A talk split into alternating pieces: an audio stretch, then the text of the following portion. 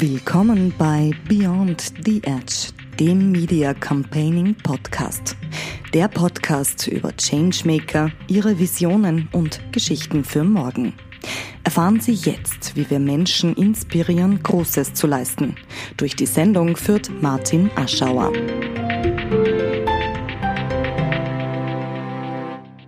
Ich bin heute bei Greenpeace-Campaignerin Ursula Bittner zu Gast, ehemalige Mitbegründerin von Donausoja, Kämpferin gegen Korruption, Wirtschaftsexpertin, Biodiversitäts- und Landwirtschaftsexpertin.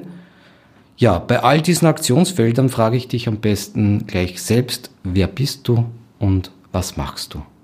Ja, ich bin Ursula Bittner, eben wie du schon gesagt hast, oder auch Uschi genannt. Ähm, ich arbeite bei Greenpeace Österreich seit circa dreieinhalb Jahren. Ähm, bin hier in der Stabstelle von unserem Geschäftsführer, mache da sehr viele unterschiedliche Sachen. Also es ist oft sehr schwer auf, auf den Punkt zu bringen.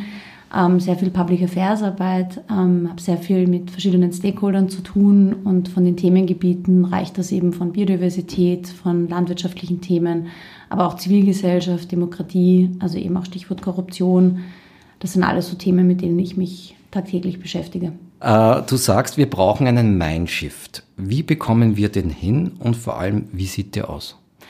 Naja, da bei dem Mindshift habe ich vor allem darüber gesprochen, ähm, dass wir momentan im Zeitalter des Greenwashings sind, weil einfach alle Akteure, verschiedenste Akteure von Organisationen, also auch Nichtregierungsorganisationen, aber natürlich ganz besonders Unternehmen oder Politiker, Politikerinnen, ähm, verschiedenste Akteure eben Greenwashing betreiben, weil sie alle grün sein wollen, weil sie alles was Gutes tun wollen. Es ist angekommen, dass wir in einer Klimakrise sind. Es ist angekommen, mehr oder weniger, dass wir eine Artenkrise haben.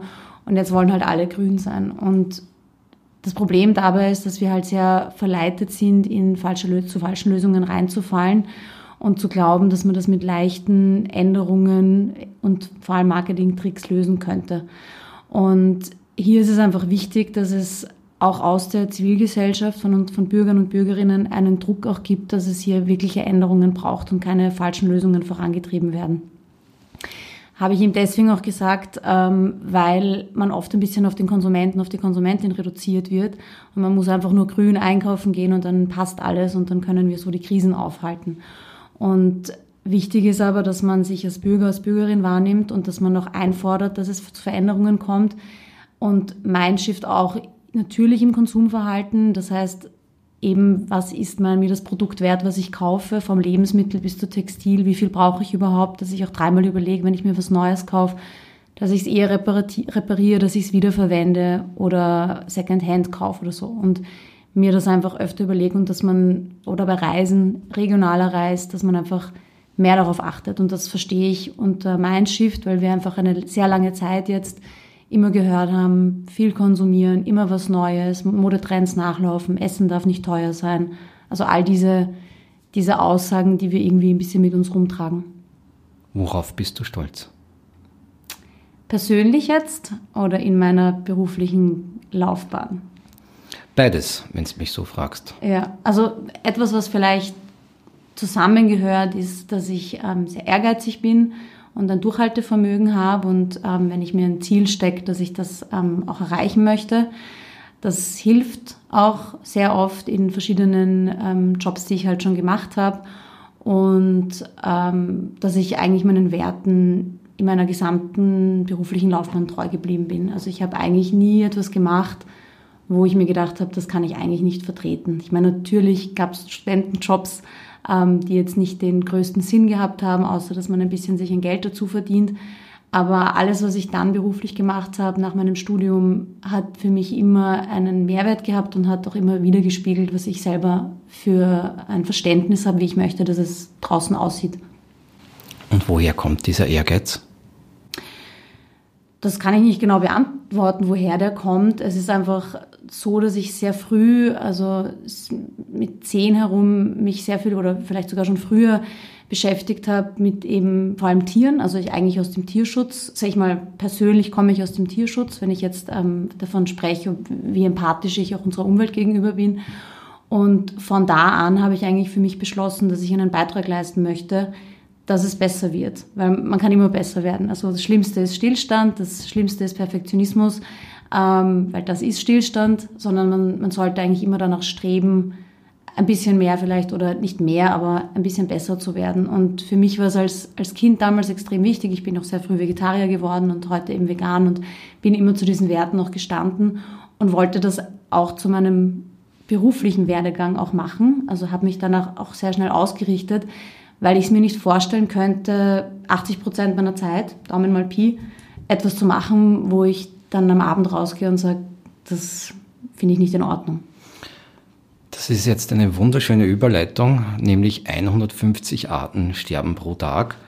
Ja, und es wird immer stiller auf unseren Feldern und Wiesen und auf der anderen Seite verlieren wir 20 Fußballfelder pro Tag in Österreich.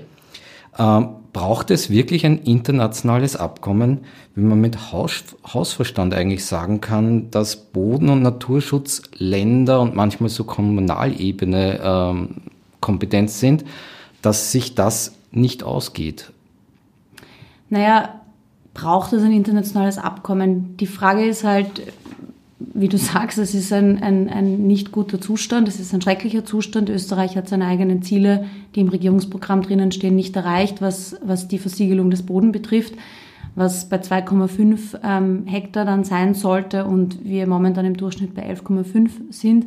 Das heißt, das ist, wir erreichen die Ziele nicht und Internationale Abkommen sind natürlich, kann man auch kritisch sehen. Es gibt keine Weltpolizei, die das auch ähm, sanktioniert und einführt, das ist klar. Aber es gibt natürlich auch, auch gute Beispiele, wie wir jetzt auch gerade erst in den Medien gehört haben, das Montrealer Abkommen, ähm, um das Ozonloch zu schließen, das hat dann doch was bewirkt. Und da sind internationale Abkommen schon ähm, gut und wichtig, dass Länder auch in die Pflicht genommen werden, soweit sie natürlich durch ein internationales Abkommen in die Pflicht genommen werden können. Aber jetzt gerade auch bei der Biodiversitätskonferenz, die wir jetzt hatten Ende Dezember in Montreal, ähm, hat man ja auch beschlossen, wie implementiert man die Ziele, wie implementiert, man die Maßnahmen, wie reportet man, wie evaluiert man das. Und es ist natürlich dann unterm Strich nicht mehr als vielleicht ein Reputationsschaden eines Landes, wenn sie überhaupt nichts dazu beitragen, die Biodiversität zu schützen.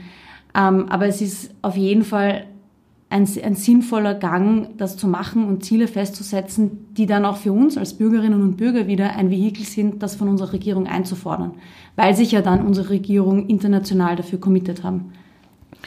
Du hast mir jetzt das nächste Stichwort aufgelegt. Du warst ja, wie du vorher schon gesagt hast, in Montreal bei der Biodiversitätskonferenz persönlich direkt dabei. Jede COP ist auch ein bisschen eine Show. Wie viel Inhalt fand in Montreal statt und was waren deine persönlichen Highlights? Ähm, also meine persönlichen Highlights ist mal vorweg, dass ich das erste Mal auf, auf so einer Konferenz war. Ähm, das war für mich natürlich sehr interessant. Ich habe das sonst nur in der Theorie ähm, gelernt, in meinen Studien. Das heißt, das war einfach interessant zu sehen, wie Staaten miteinander verhandeln, wie an verschiedenen Texten gearbeitet wird, wie lange auch man an einzelnen Wörtern sitzen kann. Also das ist dann auch sehr oft sehr ermüdend gewesen, natürlich vor allem als Zuhörer, aber auch für die Verhandler. Ähm, von der, von der witzigeren Seite war, war mein, Highlight, mein Highlight definitiv, dass es einfach gewisse Chairs oder Co-Chairs gab, die den Humor nicht verloren haben und die dann auch ähm, versucht haben, die Verhandlungen dementsprechend ähm, durchzuziehen und auch vielleicht dadurch auch Druck zu erzeugen. Es gab einmal eine Situation, wo ein Argentinier, ähm, ein, ein Vertreter von Argentinien gesagt hat, er kann nicht in so viele Subgruppen gehen, weil er ähm, nicht sich klonen kann. Und der Chair meinte dann, ähm, das versteht er, der wird das jetzt das wieder in Betracht ziehen, aber beim Fußball würde er sich wünschen, dass sich der Argentinier klonen kann. Das wirkt jetzt vielleicht, ähm, wenn man das so hört, nicht ganz so witzig, aber in einer Situation, wo alle schon vielleicht angespannt sind und da wird ja auch teilweise bis 23, 24, 1 Uhr in der Früh verhandelt. Die letzte Verhandlungsrunde, muss man sich vorstellen, hat um 3 Uhr in der Früh angefangen und wäre um halb acht am Abend angesetzt gewesen. Wir waren dann alle um 7 Uhr in der Früh im Bett. Also das war dann schon tough auch.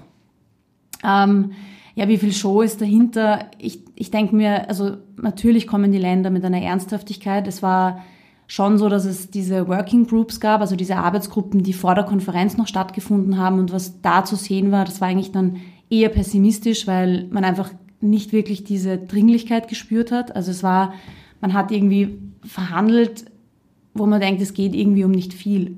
Aber gerade bei der Biodiversität, genauso wie beim Klima, geht es einfach um sehr, sehr viel. Es geht um unsere Lebensgrundlage. Und wenn wir das nicht schaffen zu lösen, ja, dann sägen wir einfach an dem Ast, auf dem wir sitzen. Und für mich persönlich, und das sind auch meine Werte, ist das eben extrem wichtig, dass wir da was tun, nicht nur für uns, ich meine, vor allem natürlich, weil wir uns auf einem Planeten sind, auf dem wir nicht mehr leben können, aber es ist auch unsere Verantwortung gegenüber anderen Lebewesen auf diesem Planeten, den nicht komplett zu zerstören. Insofern war es dann schon nach, diesen erst, nach dieser ersten Arbeitsgruppe, nach diesem Wochenende ein bisschen ein, ein pessimistisches Gefühl. Aber schlussendlich kam es zu einem Abkommen, was wir jetzt uns stärker und ähm, ähm, verbindlicher gewünscht hätten, also von den Maßnahmen und von den Wordings, die auch da, also die, die, die Ausgestaltung des Abkommens, ähm, aber es kam zumindest zu einem Abschluss. Ja. Und ein, ein, ein Highlight habe ich vielleicht auch noch, was sehr bewegend war. Also ganz zum Schluss gab es dann eine Rede von Namibia, ähm, weil der Kongo im Prinzip ein etwas anderes Abkommen haben wollte und Namibia hat eine sehr, sehr berührende Rede ge, ge, gehalten. Ähm, kurz gesagt mit den Inhalten, dass gerade der Kongo einer der gebeutelsten Länder war, wenn es um Kolonialismus geht, wo den Menschen die Hände abgehackt worden sind, die ausgebeutet worden sind, mit äh, auch ihre Rohstoffe ausgebeutet worden sind und dass wir teilweise Zustände haben in unserer Umwelt und Natur, weil es eben diese Ungerechtigkeiten gab und weil es den Kolonialismus gab und dieser Unterschied zwischen Nord und Süd. Und das fand ich wirklich sehr bewegend. Ich verfolge dich ja auch auf Instagram und habe ja auch durchaus live gesehen, dass du manchmal ein bisschen müde ausgeschaut hast. Aber eigentlich die wichtigere Frage ist, was bringen sie? Was bringen diese Konferenzen? Vor 30 Jahren fand die erste ähm, Klima, also die erste COP für Klima äh, Kyoto statt. Dennoch sind wir heute quasi weiter entfernt als je zuvor. Was bringt Montreal? Großer Wurf oder große Ist eine gute Frage, weil man natürlich berechtigterweise das kritisieren kann. Wir haben ein Pariser Abkommen, ähm, wo wir einfach nicht am richtigen Weg sind. Ja. Wir haben damals 2010 die Aichi-Ziele beschlossen, also die, die Vertragsstaaten haben das beschlossen, wo bis 2020 die Ziele hätten erreicht werden sollen und keines dieser Ziele wurde erreicht. Ich glaube nur eines, wo es um Managementpläne ging, also in der Substanz wurde einfach keines dieser Ziele erreicht wo man sich natürlich dann fragen kann, was bringt das? Aber ich denke schon, dass es wichtig ist, dass es diesen Austausch gibt zwischen den Ländern, dass es vor allem aber auch für den globalen Süden wichtig ist, die Stimme zu erheben. Es war zum Beispiel jetzt auch in Montreal ähm, sehr gut und sehr wichtig, dass sehr viele Vertreter von, von indigenen und, und kleinen lokalen Bevölkerungsgruppen da waren, die ihre Stimme erhoben haben und die dann auch dementsprechend gehört worden sind, um ihre Interessen zu vertreten. Weil natürlich das Problem immer ist, wenn Staaten sich dann treffen, das ist ja auch ein repräsentiert ja vielleicht oft nur eine Gruppe von Menschen, die in einem Land leben. Also das hat dann schon was gebracht und ich denke, dieser Austausch und das Einigen, wo man hin möchte, ist schon wichtig.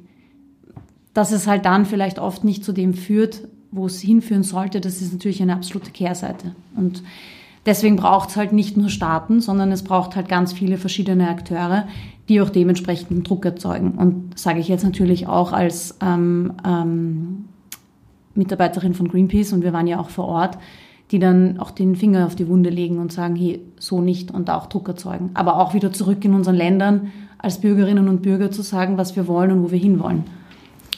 Was treibt dich an? Oder anders gefragt, warum bist du heute aufgestanden?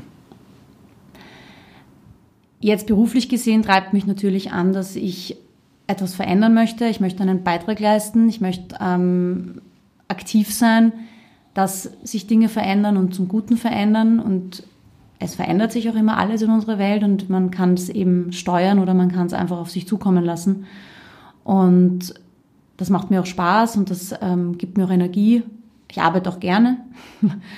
Und privat natürlich hat man natürlich auch viele Gründe aufzustehen und ähm, seine Familie und seine Freunde ähm, zu sehen und mit ihnen ähm, Zeit zu verbringen. Das ist schön. Du, wie schauen deine Visionen aus? Ähm, ein großer, großes Themenfeld, was mich bewegt, ist natürlich ähm, sind Tiere. Also ich habe vorher schon gesagt, ich komme im Prinzip aus diesem Eck. Also ich habe mich viel, viel früher mit den Rechten von Tieren beschäftigt, als ich eigentlich mit der Umwelt mich beschäftigt habe. Ähm, ich bin sehr überzeugt davon, auch wie ich lebe und wie, wie ich ähm, meinen persönlichen Alltag gestalte. Ähm, und ich würde mir einfach wünschen, dass mehr Menschen achtsam umgehen mit ihrem Umfeld, auch mit anderen Menschen. Ähm, meine Vision ist einfach, dass es mehr ehrliche Menschen gibt, dass, es, ähm, dass man mehr empathische Menschen auch hat, denen nicht egal ist, was mit anderen passiert. Was mich zum Beispiel sehr begleitet schon sehr lange ist das Zitat von Gandhi, be the change you want to see in the world. Und das ist irgendwie auch meine Vision, dass das vielleicht jeder so ein bisschen für sich mittragen kann, ohne jemanden jetzt überzeugen zu wollen, weil ich einfach überzeugend sein möchte und nicht jemanden anderen überzeuge. Ähm, und es braucht auch einen gesunden Egoismus und es braucht auch einen, ein, die Selbstliebe, dass man einfach sich selber schaut. Niemand kann perfekt sein und niemand soll ständig nur schauen, ähm, wie kann man irgendwas verbessern oder wie kann man irgendwas, einen Beitrag leisten, aber dass es doch irgendwie ein Teil des Lebens ist und dass wir dann irgendwann vielleicht auch zu einem Zustand kommen, wo wir nicht nur unsere eigenen Interessen vertreten. Jeden zweiten Montag im Monat neu auf mediacampaigning.net oder jeder anderen digitalen Podcast-Plattform dieser Welt. Changemaker im Gespräch über Visionen und Geschichten von morgen. Der Podcast von und mit Media Campaigner Martin Aschauer.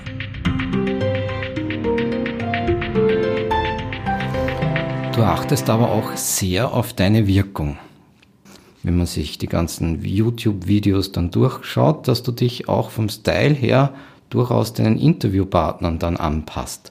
Ist das Perfektionismus oder abgebrühter Profi oder einfach, weil zum Beispiel bei der Daniela Zeller habe ich gelernt, dass ja nur 7% Inhalt ist, 38% äh, Sprache und 55% Wirkung. Mhm. Was ist deine Motivation, sich so akribisch zu vorzubereiten? Es ist mir noch nicht aufgefallen, dass ich das mache. Also ähm, ich müsste mir jetzt selber Interviews anschauen, äh, wo ich wo ich war, dass ich das irgendwie, dass ich mich da so angepasst hätte. Aber natürlich jetzt unterbewusst vielleicht, das lernt man auch und das habe ich auch schon definitiv gehört, dass, ähm, dass wie man spricht, wie die Rhetorik auch ist, wie man auftritt, sehr viel ausmacht und viel, viel mehr ausmacht, als was man dann in den Inhalten sagt. Und wenn man möchte, dass seine Inhalte auch wirken, muss halt das Gesamtbild auch passen. Was kannst du besonders gut?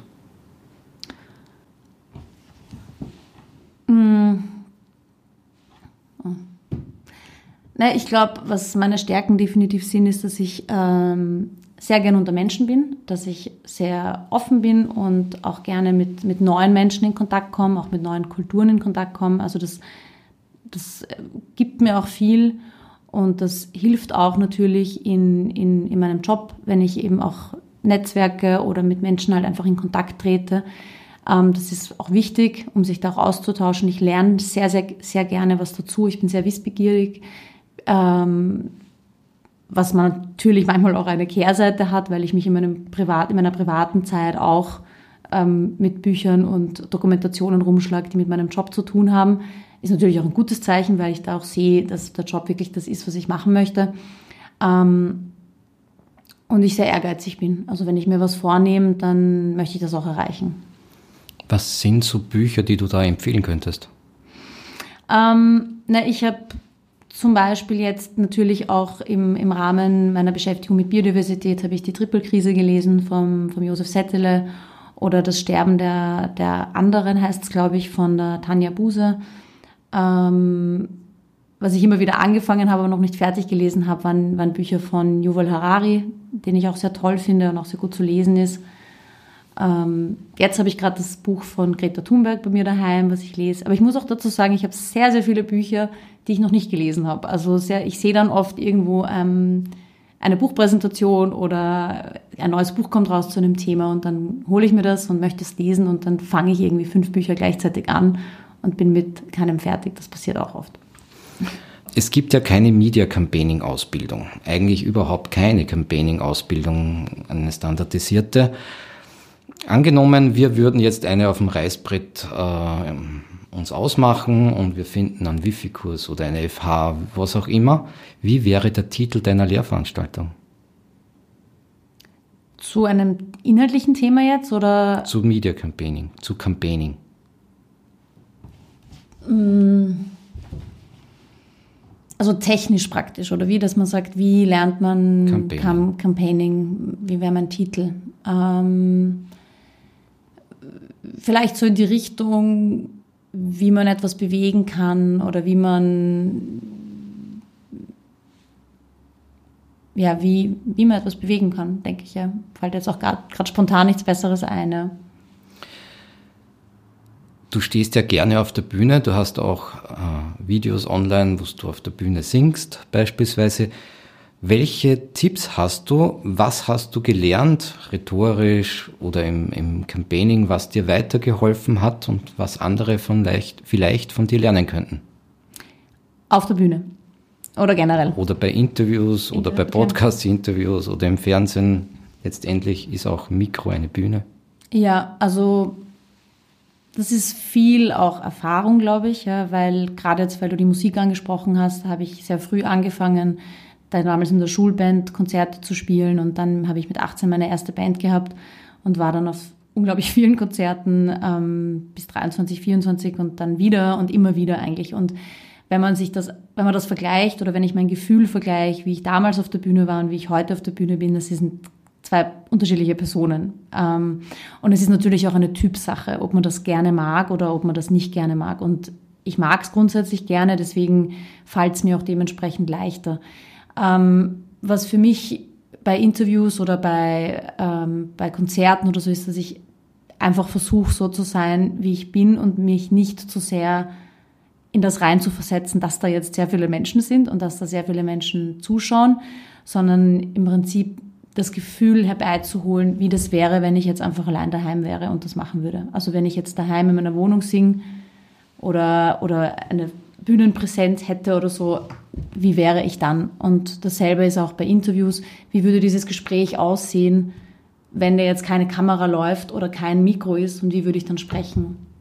Jung, weiblich, hübsch, gescheit, durchsetzungsfähig. Du bist eines der Aushängeschilder der NGO-Szene, auch wie sich NGOs in letzter Zeit gerne positionieren. Du betonst selber auf deinem LinkedIn-Business-Account, dass du vegan bist. Äh, wie gehst du damit um? Ich wusste das nicht, dass ich ein Aushängeschild von den NGOs bin. Zumindest wirkt es so. Das ist für mich jetzt eine neue Information. Ähm, das bin einfach ich. Also wie, wie soll ich damit umgehen? Ich, also dass ich vegan bin, das sage ich äh, klar. Das ist mir ist einfach ein sehr eine, eine Säule, sage ich mal, von meinem Leben. Also ich habe einfach so gewisse Grundsäulen oder Grundprinzipien in meinem Leben, zu denen ich stehe und die ich ähm, auf die ich stolz bin auch und die immer wieder erschüttert werden wollten von verschiedenen Personen oder Akteuren. Ähm, und den Weg gehe ich und das und das fühlt sich auch richtig und gut an. Ähm, also ich möchte einfach kein Geheimnis aus etwas machen, für was ich kritisiert werde. Sagen wir mal so, ja. Wo sind die Grenzen einer NGO? Naja, die Grenzen einer NGO sind, ähm, wir können keine Gesetze verabschieden, wir können, wir produzieren keine Produkte. Das heißt, wir können im Prinzip viel aufmerksam machen auf Themen, wir können Bewusstsein schaffen, wir können laut sein, wir können einfordern, wir können in eine Richtung lenken und ähm, einfach im Namen der Umwelt, jetzt in meinem Fall sprechen oder im, bei Vier Pfoten im Namen der Tiere sprechen, auch ohne Rücksicht auf, auf andere Gegebenheiten, weil wir einfach die Stimme der Umwelt sind. Ähm, aber natürlich, wenn es dann zu Gesetzgebungen kommt, die machen nicht wir. Das machen Politikerinnen und Politiker, gewählte Personen, die ein Mandat haben von der Bevölkerung. Wir, wir sind kein Unternehmen, was dann schlussendlich sagt, wir produzieren jetzt irgendwie besser oder ökologischer oder keine Käfighaltung oder kein, kein, kein Spaltenboden mehr. Das können wir in der, im Punkt nicht umsetzen. Wo siehst du dich in zehn Jahren oder welche Ziele hast du? In zehn Jahren, also ich denke mir, so wie es momentan läuft und auch in den letzten Jahren gelaufen ist und wie meine Entwicklung weiter vorangegangen ist, so möchte ich einfach weitergehen. Also ich bin, ich habe jetzt kein definiertes Ziel, also ich habe jetzt nicht so ein Ziel, das möchte ich dann haben, sondern ich möchte einfach mein Leben dazu nutzen, eine Wirkung zu haben. Und das möchte ich einfach weitermachen. Das habe ich bis jetzt gemacht, am Anfang etwas kleiner, dann halt ähm, vielleicht ein bisschen mehr und auch eben damals mit Donausoja, das war für mich auch noch so ein, einfach ein, ein Projekt starten, ein Projekt machen, an das ich glaube und das ich wichtig finde. Und jetzt bei Greenpeace und wo immer ich in zehn Jahren bin beruflich, möchte ich das unbedingt beibehalten und verbessern. Also ich möchte natürlich besser werden.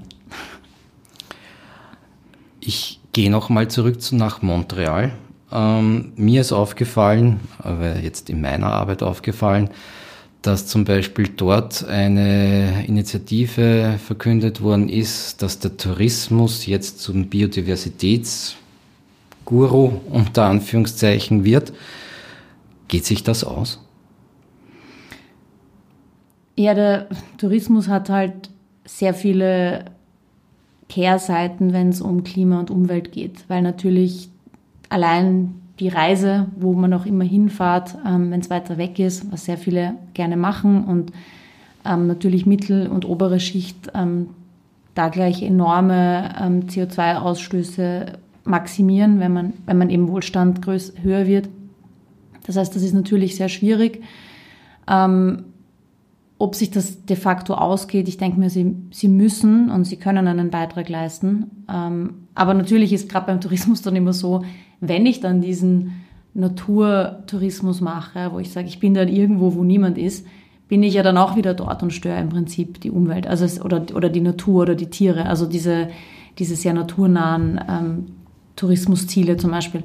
Aber ich denke schon, dass man auch in seinen eigenen Ferienzielen und in seinen eigenen Reisezielen so wählen kann, dass man nicht alles zerstört. Und das fängt ja schon an, wenn ich tauchen gehe, dass ich halt eben nicht die Korallen angreife und dass ich aufpasse, was ich, wie ich mich verhalte unter Wasser. Und ich habe selbst, ich bin selbst Taucherin und habe selbst Situationen erlebt, wo ich mir gedacht habe, gut, das habe ich jetzt gemacht, das mache ich aber nie wieder. Also ich war in Malaysia einmal in einem Tauchgang, wo sie die Leute nacheinander runtergejagt haben und der Tauchguide mit so einem Stab die ganze Zeit geklärt hat, wenn er irgendein Tier gesehen hat und alle irgendwo sich angehalten haben und im Prinzip die Unterwasserwelt gestört haben.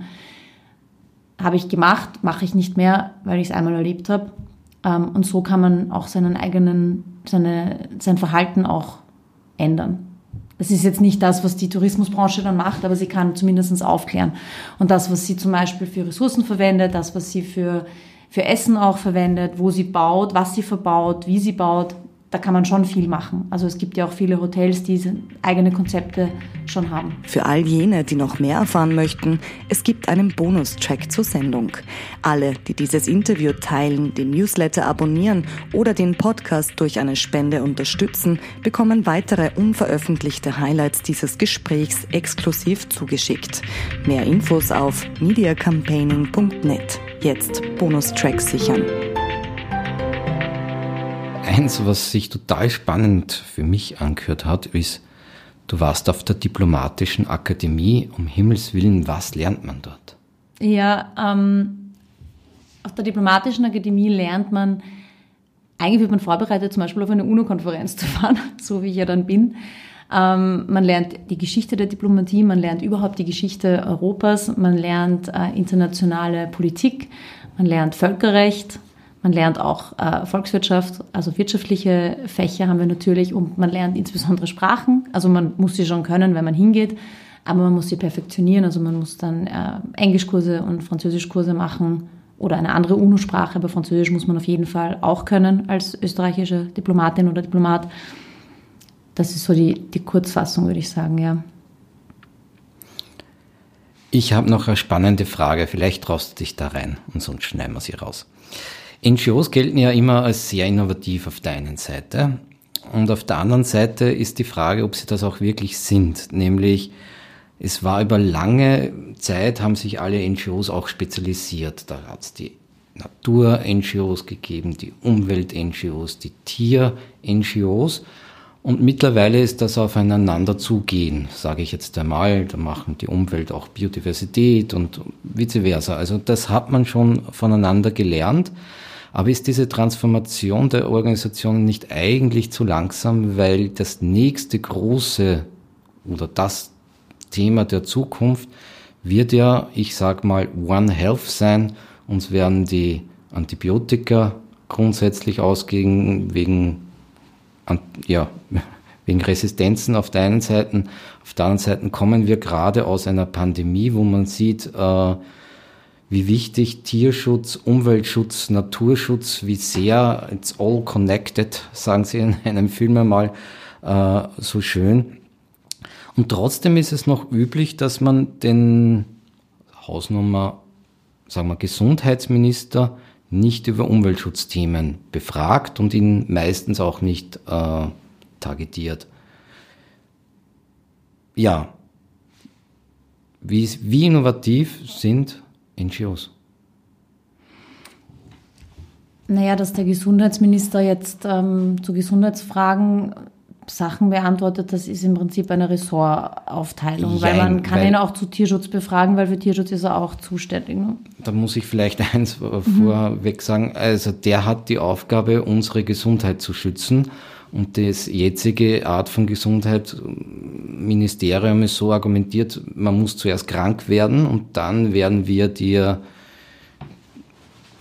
ja, Rechtere würden vielleicht Drogen sagen, Medikamente ja. äh, gehen. Also zuerst muss man mal krank sein und eigentlich sollte uns vor Krankheiten schützen. Prävention ist egal in welchem Bereich, jeder Arzt sagt das, aber auch im Bereich der Gesundheit der Welt das Wichtigste. Also gebe ich dir komplett recht. Ich habe mir das auch schon sehr oft gedacht, vor allem in meiner Zeit, wo ich bei Donosäure gearbeitet habe. Und ähm, sehr viel mit Futtermittel zu tun hatte, ähm, weil ja Soja hauptsächlich als Futtermittel verwendet worden ist und ich mir dann immer gedacht habe, Wahnsinn, wie viel Forschung und wie viel Wissen und ähm, Investment gemacht wird, wie die Futtermittelzusammensetzung ist, damit das Tier perfekt in der Zeit wächst, nicht zu fett ist, ähm, Bewegungsdrang dementsprechend ist. Also das ist ganz genau abgestimmt ähm, mit allen Mineralien und Vitaminen und Eiweiß und so weiter. Und da habe ich mir oft schon gedacht, und bei uns ist es irgendwie das Gefühl zu wurscht, was wir essen, ähm, weil es irgendwie äh, nach außen hin keine Rolle spielt und nicht mit unserer Gesundheit zu tun hat. Und man nimmt dann einfach ein Medikament und dann ist die Sache auch wieder erledigt. Ja. Ähm, also bin ich da voll bei dir. Präventiv muss man definitiv viel mehr machen und viel mehr Bewusstsein ähm, dafür schärfen, dass das, was wir essen, eine massive Auswirkung hat, wie wir sind. Also eben dieses Du bist, was du isst, ja, das ist ja ein, ein, ein guter Slogan in Wahrheit. Ja.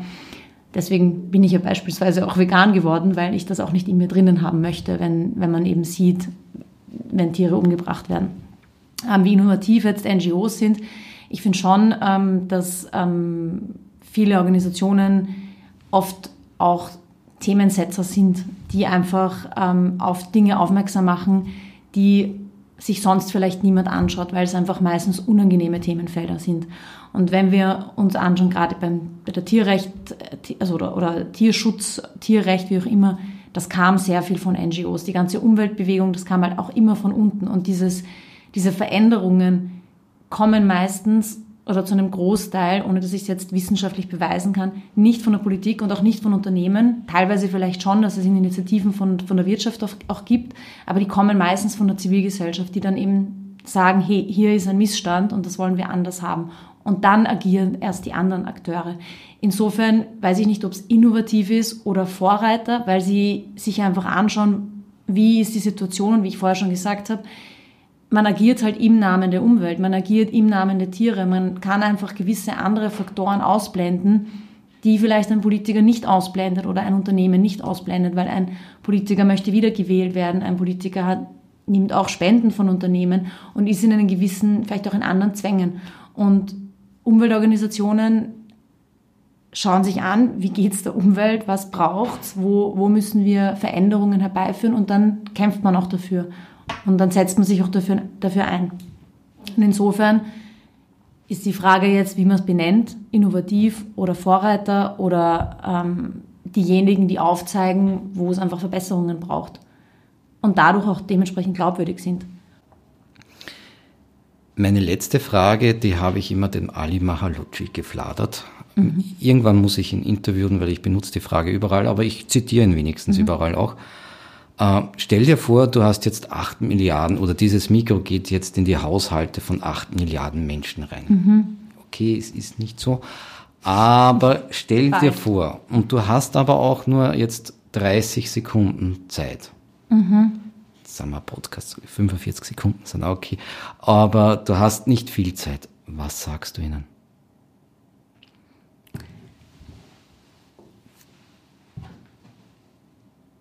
Wichtig ist, dass man sich selbst reflektiert, dass man ehrlich ist, aufrichtig ist und seinen Werten folgt, auch seine Werte vielleicht mal überdenken kann, ähm, weil man draufkommt, man könnte es auch anders oder besser machen und den Weg dann auch geht. Und auch wenn er steinig ist und wenn er manchmal vielleicht nicht so angenehm sich anfühlt, zu wissen, dass es aber vielleicht doch das Richtige ist, wenn man zu der Konklusion kommt, dass man weitergeht und sich auch nicht rausbringen lässt von anderen Menschen oder Organisationen, die der Meinung sind, dass man irgendwie am falschen Dampfer ist.